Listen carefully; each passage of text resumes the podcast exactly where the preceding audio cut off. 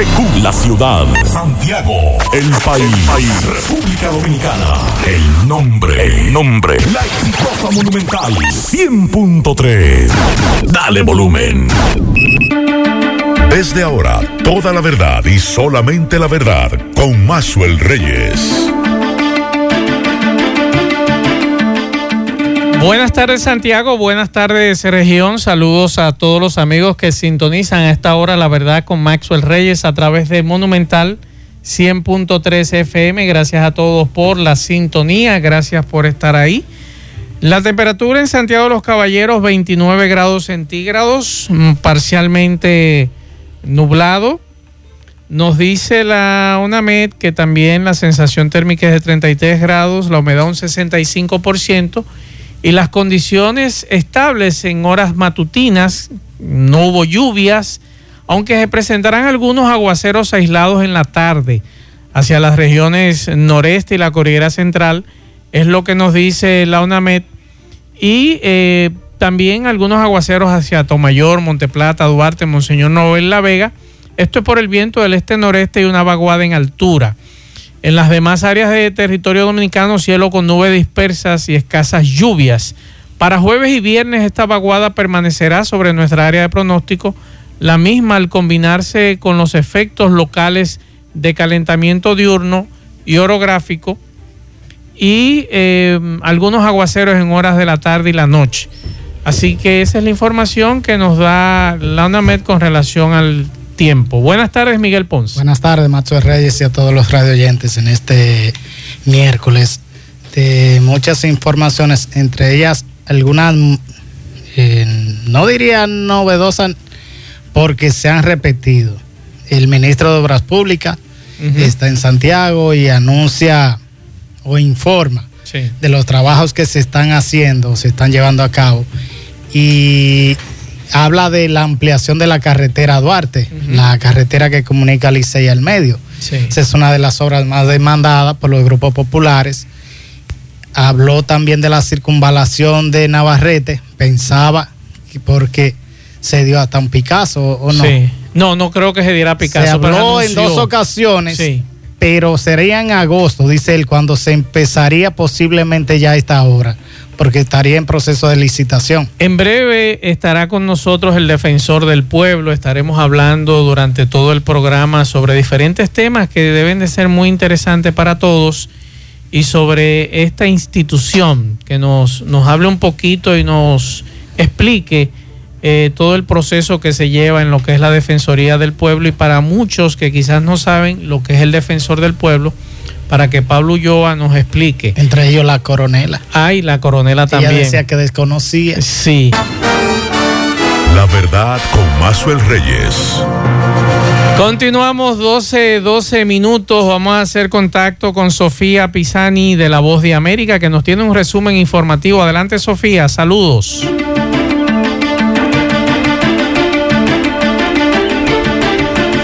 Secretario de Estado Anthony Blinken esgrimió el martes la defensa de la libertad como una responsabilidad de todos los países del hemisferio a fin de llevar el mensaje sobre qué sistema funciona mejor para los ciudadanos e insistió en que el mismo debería llegar a los ciudadanos de países como Cuba, Venezuela y Nicaragua.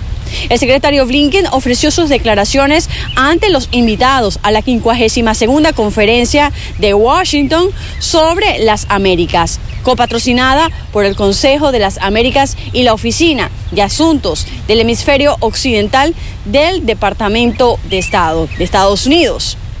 Por otra parte, si la Corte Suprema de Estados Unidos sigue adelante con la anunación del histórico fallo Roy versus Wade de 1973, que legalizó el aborto en todo el país, la nación se dividiría inmediatamente en estados con acceso al aborto y otros que definitivamente lo prohibirían. Algunos estados ya se están preparando para la posibilidad de que el máximo tribunal pudiera deliberar o anular el fallo poniendo al país en camino hacia un panorama aún más confuso sobre el derecho al aborto, incluso antes de que el tribunal emita su fallo. Por último, tras reunirse con autoridades estadounidenses, el canciller mexicano Marcelo Ebrard dejó en claro la postura de su país ante el posible aumento de inmigrantes en esa nación cuando Estados Unidos deje sin efecto el título 42, que hasta ahora permite la expulsión expedita de los inmigrantes irregulares debido a la pandemia. Aseguró que su país no tiene libre tránsito para cualquier persona, pues así lo dijo el canciller Ebrard el martes desde la Embajada Mexicana en Washington, donde realizó una visita desde el pasado lunes. Ebrard además señaló que la ley mexicana permite a los migrantes solicitar asilo o refugio, no el tránsito libre. Desde Washington, Sofía Pisani, Voz de América. La verdad con Mazuel Reyes. Bien, muchas gracias a Sofía Pisani de La Voz de América por estas informaciones.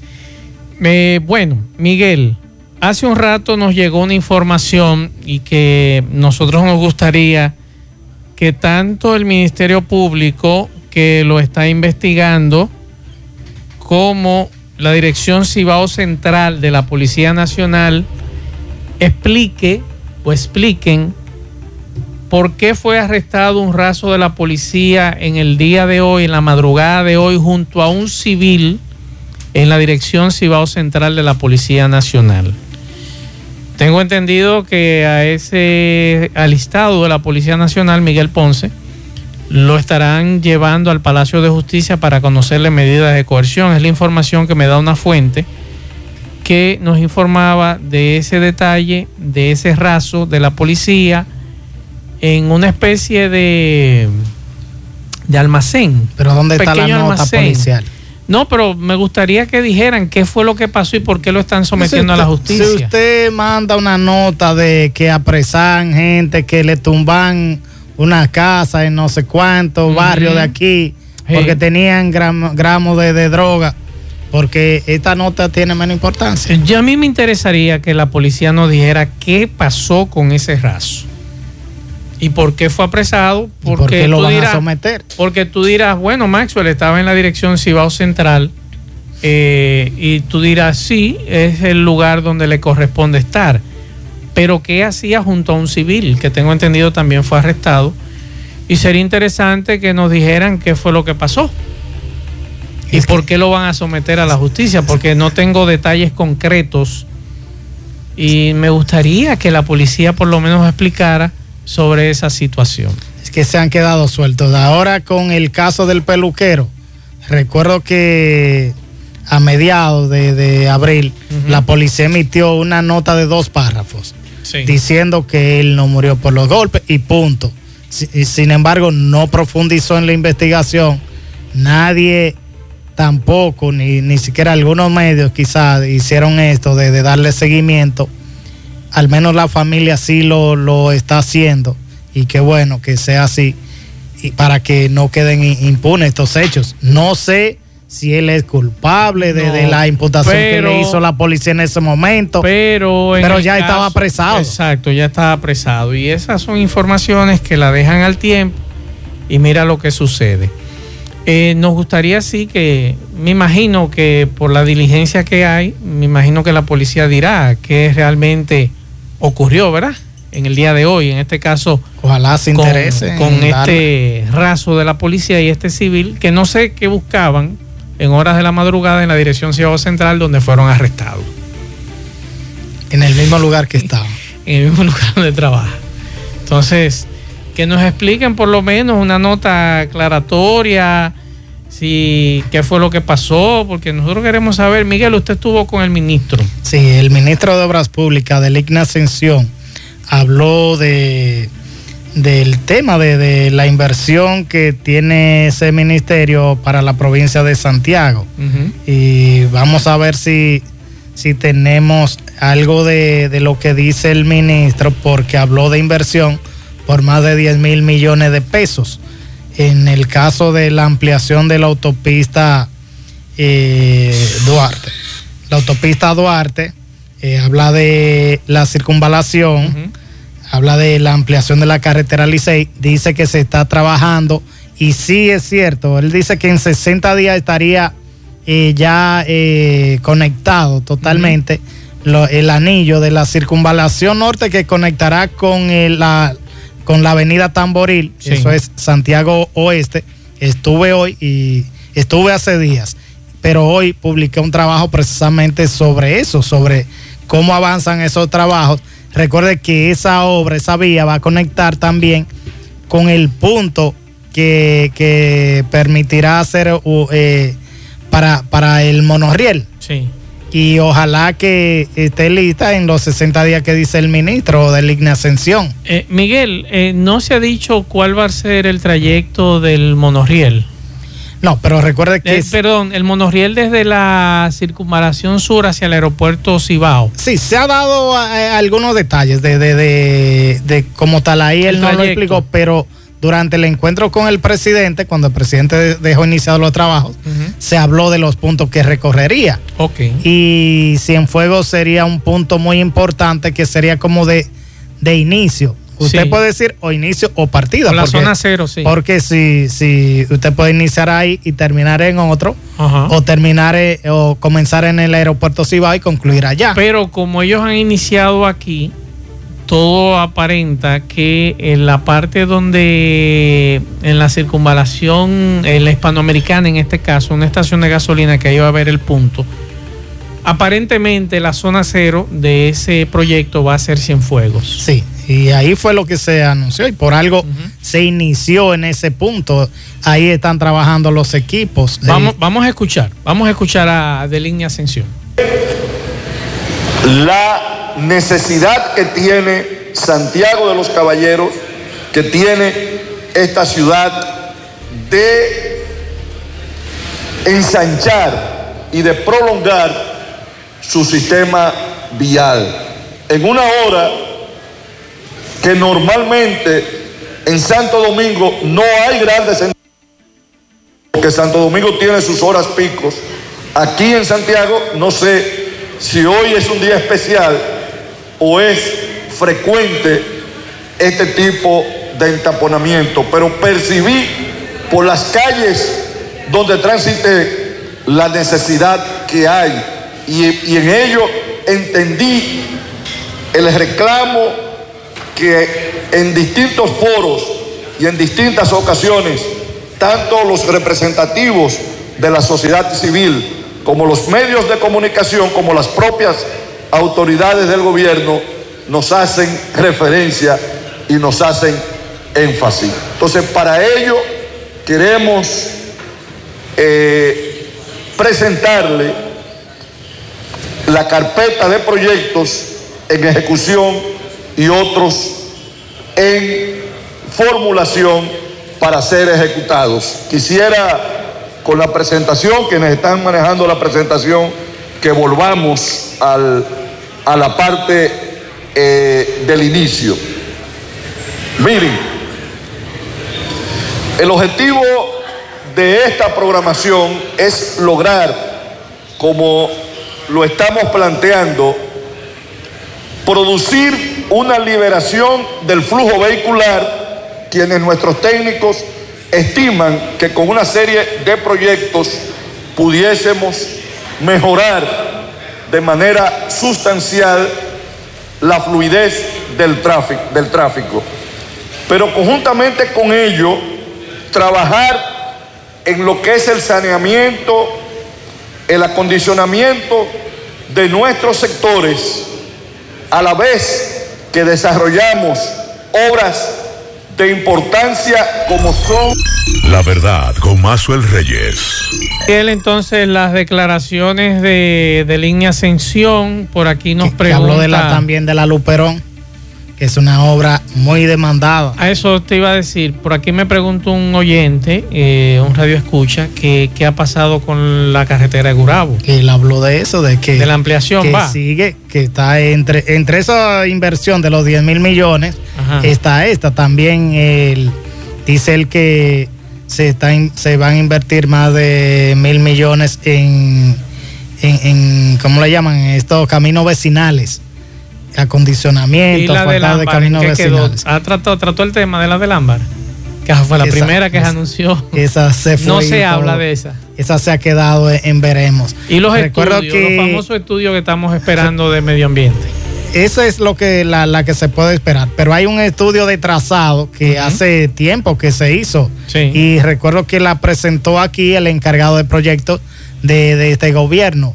Y, y lo que uno no sabe qué ha pasado con esa obra. Sí, aquí me mandan una foto. Ese es Iván Hernández. El director del INESPRE me dice una fuente que está en esa reunión en este momento en Moca. Ahí veo sí, Iván Hernández de INESPRE y otros funcionarios están concluyendo una reunión en Moca con INESPRE, cuadrando suplirles huevos directos a, lo, a INESPRE, los productores a INESPRE ellos pagándolos a 5 pesos, que como nos los están pagando en granja, que es a 4.30. ¿A cuánto están los colmados y los supermercados? Es una buena pregunta que no. Porque, por ejemplo, va a depender de, lo, de los establecimientos. En días pasados estuve en un lugar, hay uno que la vendía a 140, otro lo vende a 170. Pues en este momento Inespre está reunido con los productores de huevo en Moca. Y me dice esta persona que es productor de huevos, que está en este momento en esa reunión y me manda las fotos, de que están cuadrando esa compra, que el INESPRE le pague a los productores a 5 pesos en vez de 4.30 para entonces el INESPRE venderlo más barato al pueblo. ¿Está perdiendo INESPRE? No necesariamente. ¿A cómo está llegando el huevo al colmado?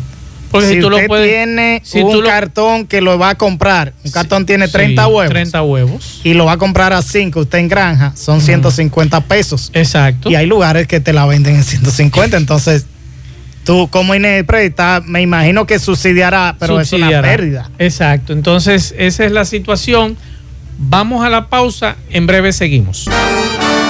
La verdad con Mazuel Reyes. Bien, continuamos 12.31 minutos y como le decíamos, tenemos aquí la grata visita del defensor del pueblo, Pablo Ulloa, que viene a hablar con nosotros temas interesantes que tienen que ver con la Defensoría del Pueblo, que muchos dominicanos quizás no saben, no conocen. ¿A qué se dedica un defensor del pueblo? Saludos, Pablo. Saludos, muy buenas tardes y buen provecho para aquellos que, pudieron almorzar. Gracias a Maxwell y gracias a Miguel y a Federico que está en los controles, que me lo presentaron desde que llegué. Ciertamente quisimos, eh, por respeto a, Santiago como, como ciudad y con eso el epicentro del Cibao, venir unos tres días acá a la ciudad a hacer diferentes tipos de actividades. E iniciamos justamente con esta entrevista. Eh, se, extenderá no solamente a la parte de los medios, sino también a la parte académica, a la parte empresarial, a la parte social, a la parte comunitaria, para entonces agotar un periplo de prácticamente tres días, porque la última actividad es en Tamboril a las seis de la tarde, el viernes.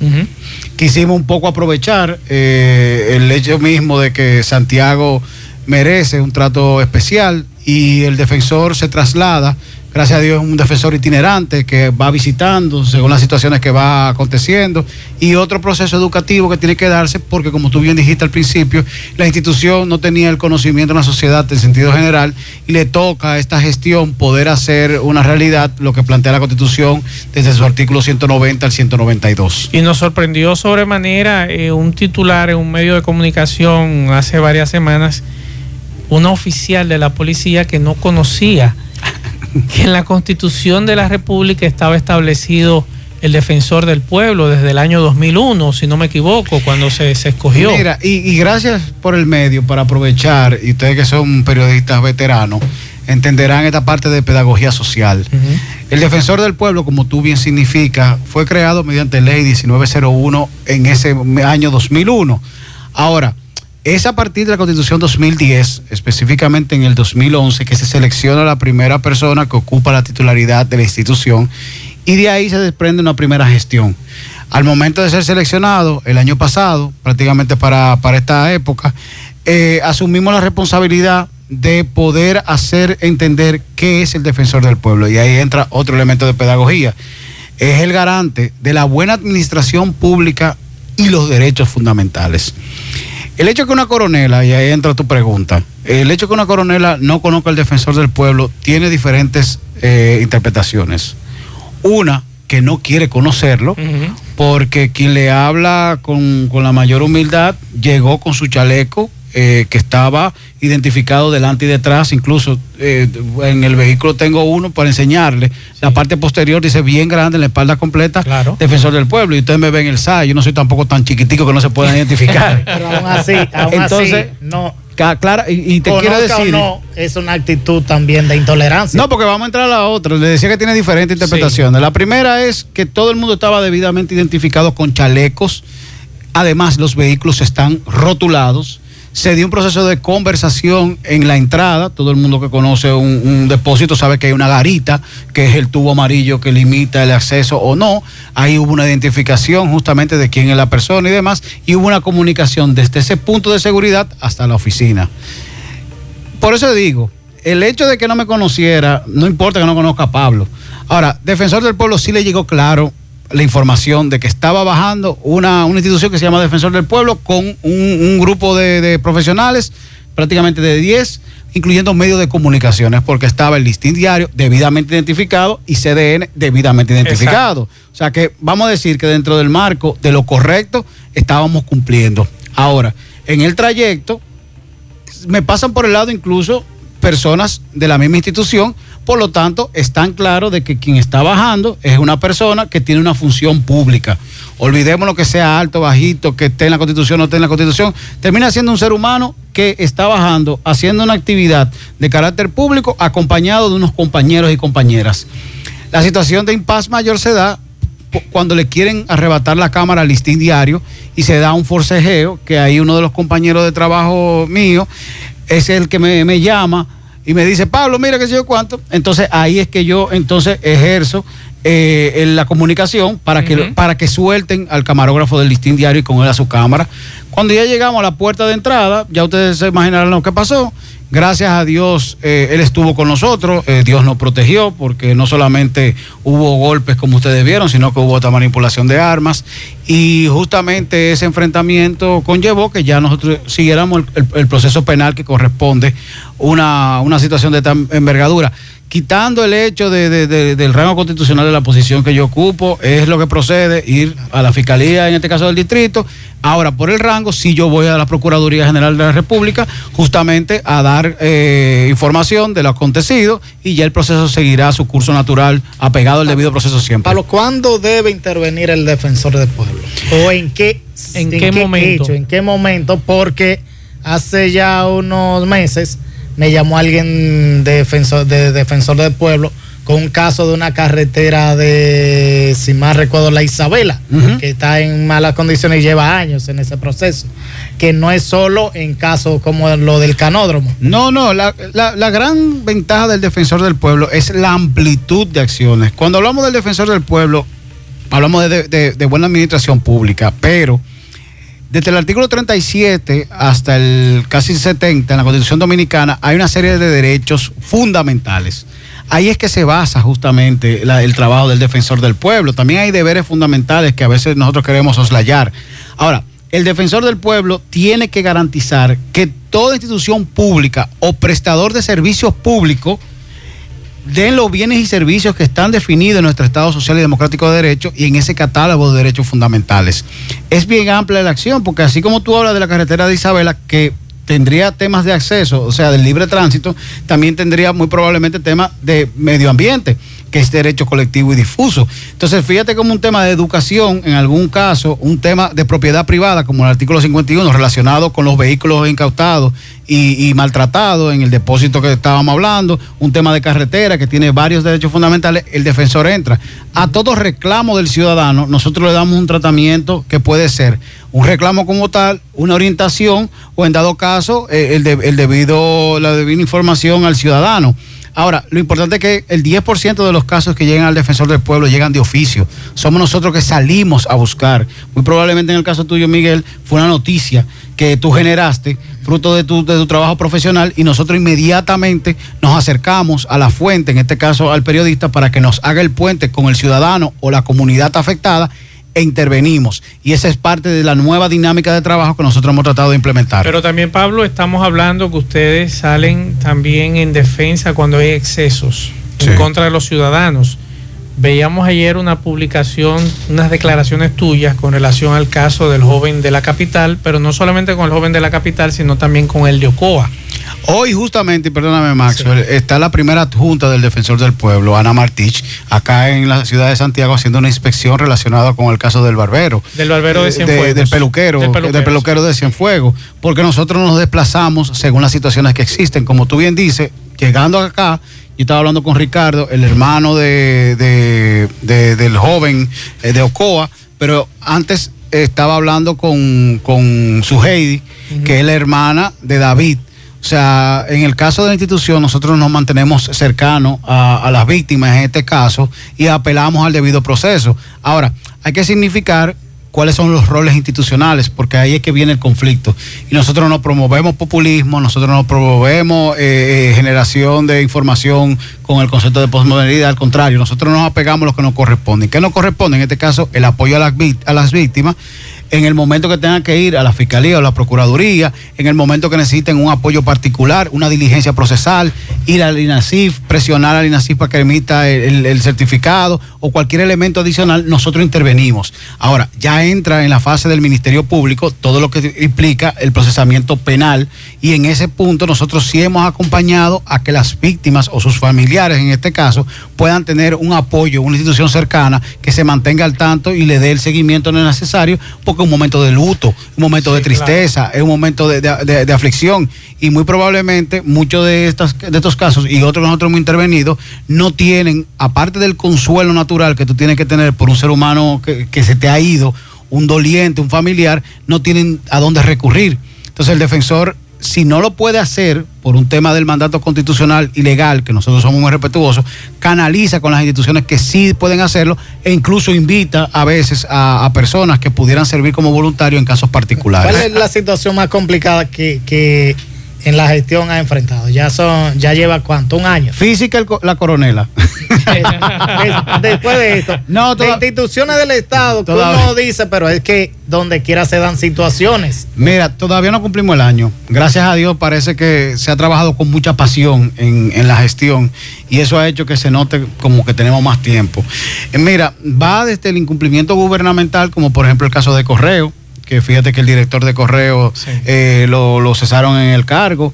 Está en el tema de mediaciones. eh, hay un caso, bueno, hay un caso aquí en el, el Cibao que prefiero obviar por un tema de confidencialidad, pero por ejemplo en, Barahona nosotros hicimos una, una mediación muy significativa con un grupo de campesinos y un consorcio azucarero. Eh, está el tema relacionado con los maestros, que fueron 29.380 maestros que tenían una situación relacionada con sus pensiones, que venía de una ley, de una resolución, y nosotros intervinimos. Realmente el defensor ha impactado en más de un 150% la cantidad de reclamaciones que llegan a la institución. Y ¿Cuántas, ven- cuántas reclamaciones le han le el llegan? mejor año del defensor del pueblo no, lle- no llegó a 1.300 y nosotros esperamos Reclamaciones. este- reclamaciones. Este, este año nosotros esperamos sobrepasar las 2.000 e incluso instalamos una plataforma en la institución que se llama CRM con el cual nosotros hemos podido tener interacción con más de 6.000 casos de ciudadanos. Fíjate que nosotros estamos apostando a una gestión basada en la eficiencia porque tampoco vamos a engañarnos, no es una institución que tiene un presupuesto pingo enorme y lo que hemos tratado de maximizar los recursos, por eso el traslado de nosotros, por eso tú te puedes comunicar por WhatsApp, tú mandas la foto, por eso el CRM como una plataforma que tenemos una serie de, recursos humanos destinados para poder dar respuesta rápida y eso permite de que la ciudadanía tenga información continua y ese sistema de monitoreo y evaluación lo llevo yo directamente para que los tiempos de respuesta sean lo más rápido posible, porque en algunos momentos son crisis. Hay temas que tú no puedes esperar mucho tiempo, entonces ¿Por qué? Porque tiene que ver con salud, tiene que ver con, con temas de vivienda. Entonces, ahí es importante tener una institución que sea cercana, pero al mismo tiempo humilde para poder mantener la comunicación fluida. Pablo, este programa eh, nosotros lo conducimos, pero los dueños son los oyentes. Ellos te tienen algunas preguntas. Vamos a escuchar. Saludos, muy buenas tardes. Buenas tardes, Mazo, de nuevo, Mazo. eh, eh, qué interesante está esa entrevista al defensor del pueblo. Pregúntame al defensor, de- al al defensor del pueblo, Mazo, eh, que qué va a hacer con la AFP, que no se ha pronunciado. Con el 30% que lo queremos los pobres, lo necesitamos. Tengamos mucha deuda. El 30% de la AFP lo necesitamos.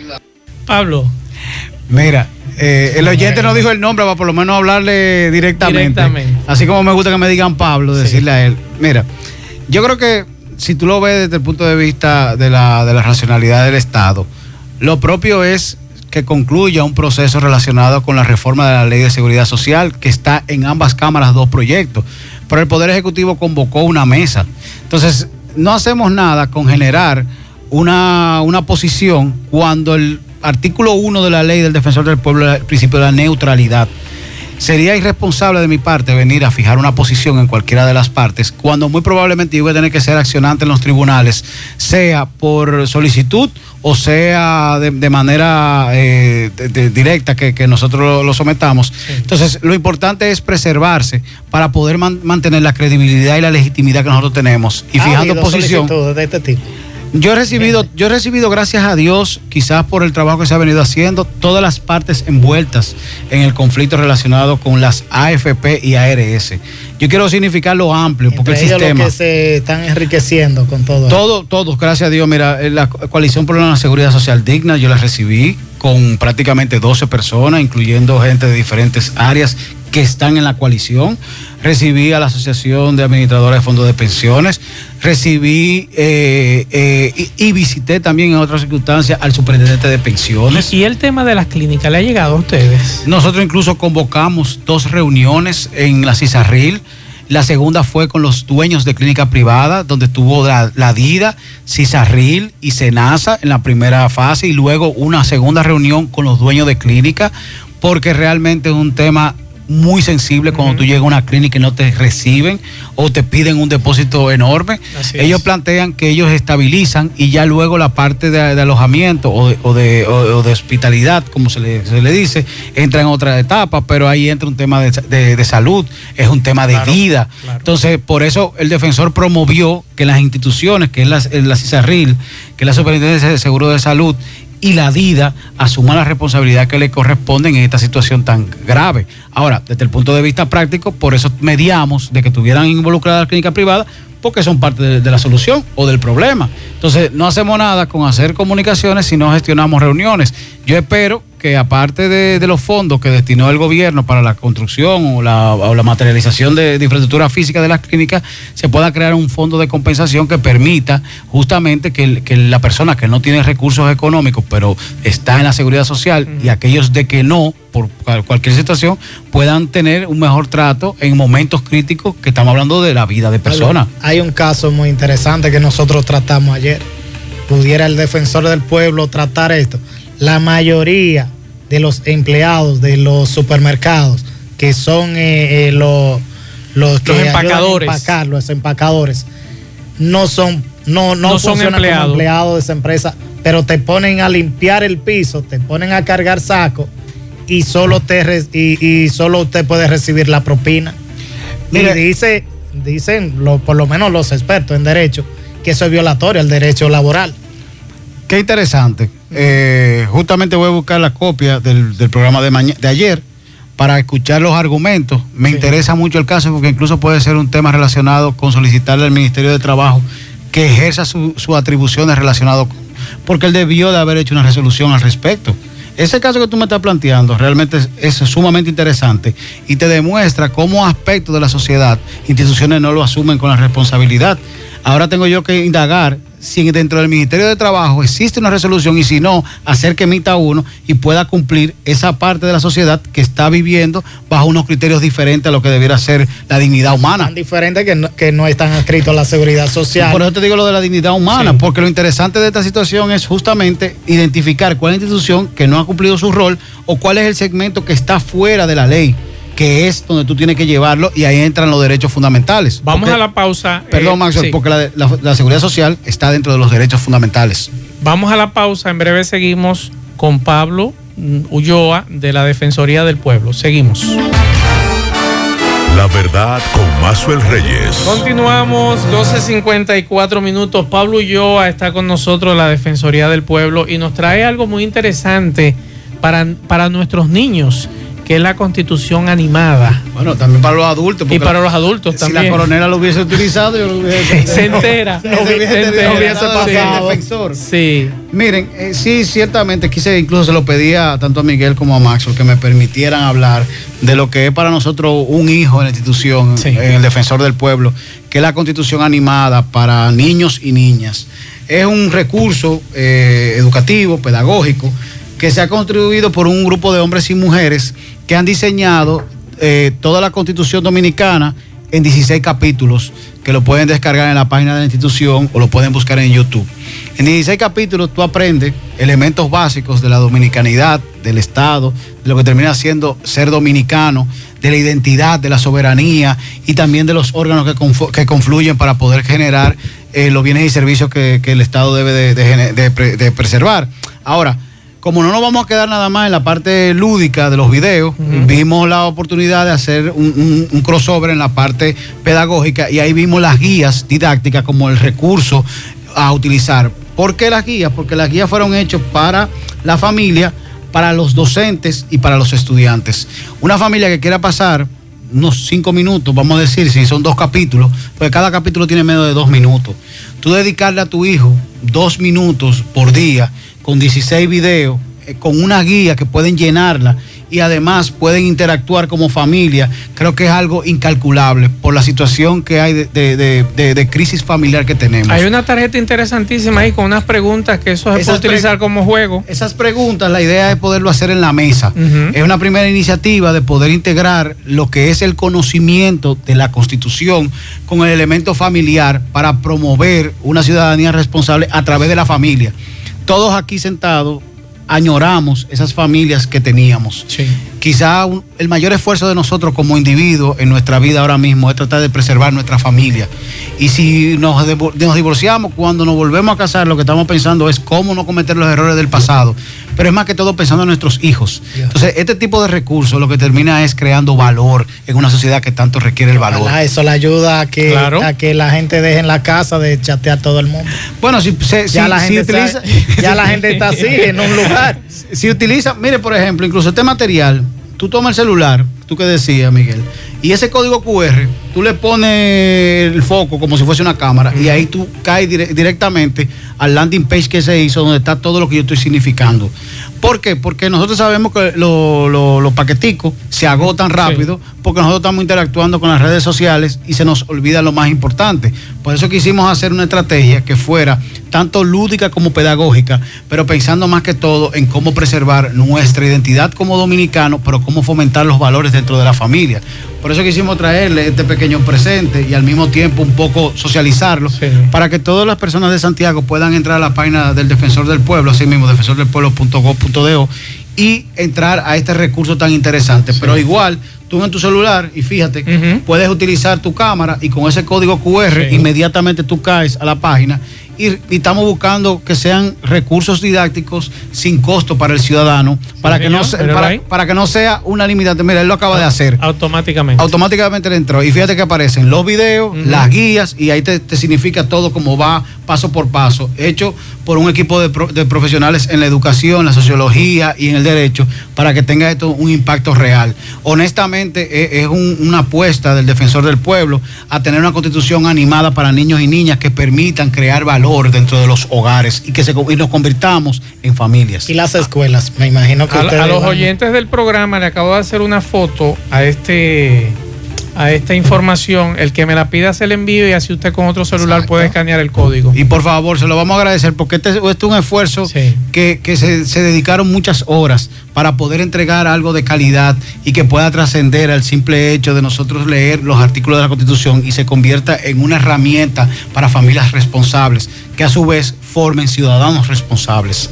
te decía que puede servir mucho para el sistema educativo también. Sí, nosotros incluso a través de la educación la suma. A través de, de, del ADP de los colegios privados y posteriormente, ahora que él llegó el día 30 de Panamá, nos vamos a reunir con el ministro de Educación, porque creo que esta estrategia cae justamente en su enfoque de las cátedras ciudadanas. Así es. Estos recursos se, distribuyeron, estos pequeños kits, se distribuyeron a, nivel de los tomadores de decisiones para que sea una información que trascienda y ustedes que son líderes de opinión nos ayuden a fomentar que sus oyentes o sus seguidores puedan acceder a la constitución animada para niños y niñas, que realmente dentro del punto de vista de la gestión es uno de, los de los punticos que yo sé que van a quedar positivos, de lo, de lo poco o lo mucho que podamos hacer. Pablo, me preguntan por aquí, el apoyo del presidente y si hay independencia.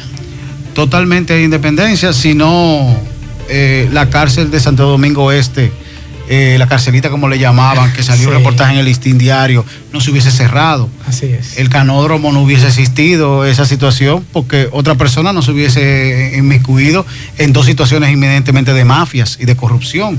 Esa microcorrupción que a todos nos afecta al bolsillo, que es la que realmente uno le duele.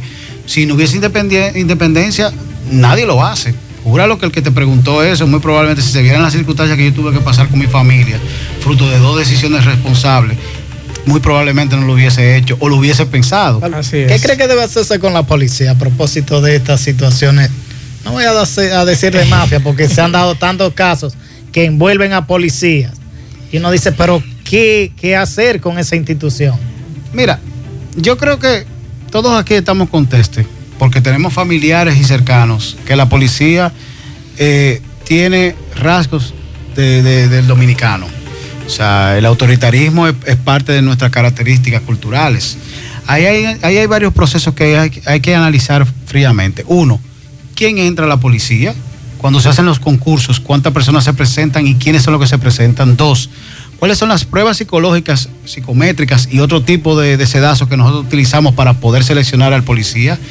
Tres, ¿por qué la policía en el proceso de tecnificación no puede tener cámaras de seguridad en los agentes, en los vehículos y en los lugares, porque es más fácil auditar cualquier proceso. Además, más que todo, se evitaría tanta lágrima y tanto sudor y tanta sangre, porque el hecho de tú estar siendo grabado te limita a hacer muchas cosas. Ustedes en la cabina que han tenido que evolucionar de una radio tradicional a una radio vinculado a las redes sociales, que es lo que se le llama el transmedia, se limitan en algunos momentos incluso hasta de cómo vienen vestidos. Así porque hay un tema de limitación fruto de que tienen cámaras aquí. Entonces pasa lo mismo. Yo creo que todos tenemos que, que abocarnos a que la policía tenga la tecnificación sobre la base de video, de cámara, para que sea un alto en personas que no tienen las capacidades mentales para poder tener un arma o portar una insignia. Porque también hay que significar que, nosotros tenemos en nuestro alrededor eh, eh, militares y policías que cumplen su deber. Ahora, indiscutiblemente, estos casos relacionados con,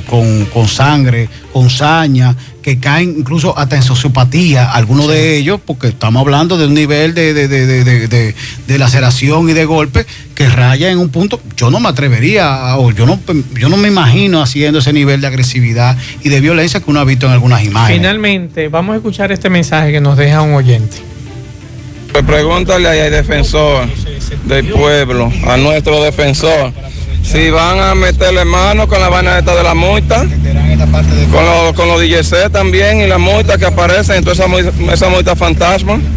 Mira a ver si van a trabajar con eso, porque eso tenemos que acabarlo aquí también.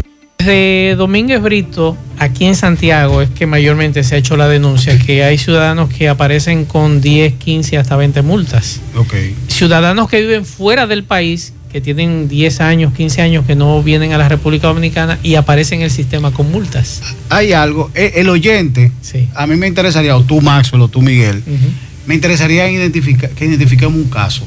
Okay. Y yo no tengo ningún tipo de inconveniente, porque así como te preguntó el oyente, en la parte del apoyo del presidente o la independencia, yo tengo un compromiso con la institución y la responsabilidad no, no, no, no se queda en uno u otro caso, sino que tiene que imperar en estos seis años que me toca de gestión.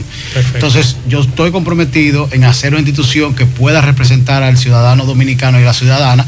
Por lo tanto, cualquier caso que se entiendan, eso es a lo que yo vengo, a generar mayores reclamaciones para la institución, para nosotros poder justificar justamente la existencia de la misma y poder generar un mayor Estado social y democrático de derechos. ¿Cómo un ciudadano puede comunicarse con el defensor del pueblo a través de redes sociales, la página web o un teléfono en específico. Mira, nosotros tenemos todas las redes sociales activadas y tenemos un, número de WhatsApp para que el ciudadano no tenga ni que moverse. Una ni línea siquiera. Esa línea directa puede acceder a través de, llamada o propiamente de, del chateo. Y las redes sociales están en Twitter, en Facebook, en Instagram y como número de teléfono, tanto fijo como llamada o WhatsApp, está el 809-381-4777. 809-381-4777. Cualquier ciudadano solamente tiene que escribir, mandar una fotografía si pudiese y nosotros nos encargamos de contactarlo vía telefónica y si tenemos que apersonarnos lo hacemos por igual. que sea responsable, sí, la denuncia. A veces no. Nosotros por eso lo sedaciamos. Mira, es como el arroz, nosotros lo sedaciamos porque tú sabes que tú encuentras de todo, mansos y barrones, pero honestamente, el haber instalado esa plataforma, ese CRM y tener el WhatsApp como mecanismo ha permitido que el ciudadano no tenga que, moverse de su casa. O sea que la institución le está dando respuesta a personas que muy probablemente incluso no tienen la capacidad de movilidad, no necesariamente por lo económico, hasta por lo físico, porque tenemos casos de situaciones que tienen que ver justamente con personas con paraplejo o cualquier tipo de, de dificultad física. Y el defensor tiene que ser eso, alguien cercano, alguien accesible.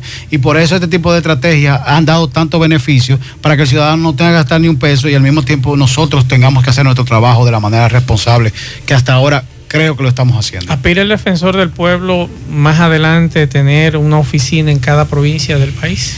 La idea justamente es primero, y vengo de, de, una, de firmar un convenio con una universidad, porque eh, cuando a mí me tocó ser el director ejecutivo del Constitucional, el Tribunal Constitucional, que fui el primero, en cuatro años yo pude certificarlo en norma de calidad ISO mi apuesta como institución es que tengamos en dos años el defensor del pueblo certificado en norma de calidad ISO. Y a partir de eso ya se puede replicar el modelo de gestión del defensor en cualquier provincia del país.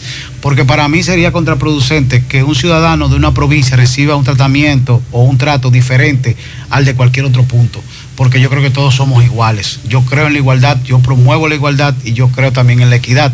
Entonces, a partir de la realidad de que yo tengo un modelo de gestión basado en la calidad, todo dominicano va a recibir el mismo trato donde sea que se instale el defensor del pueblo. Pablo, gracias. Gracias a ustedes. Gracias por venir y hablar con nosotros. Esperamos que se repita. Que con Dios mediante así será y que Dios le bendiga a todos ustedes y a sus oyentes. Amén. Señores, gracias a todos por la sintonía. Pablo Ulloa, defensor del pueblo. Buenas tardes, buen provecho a todos.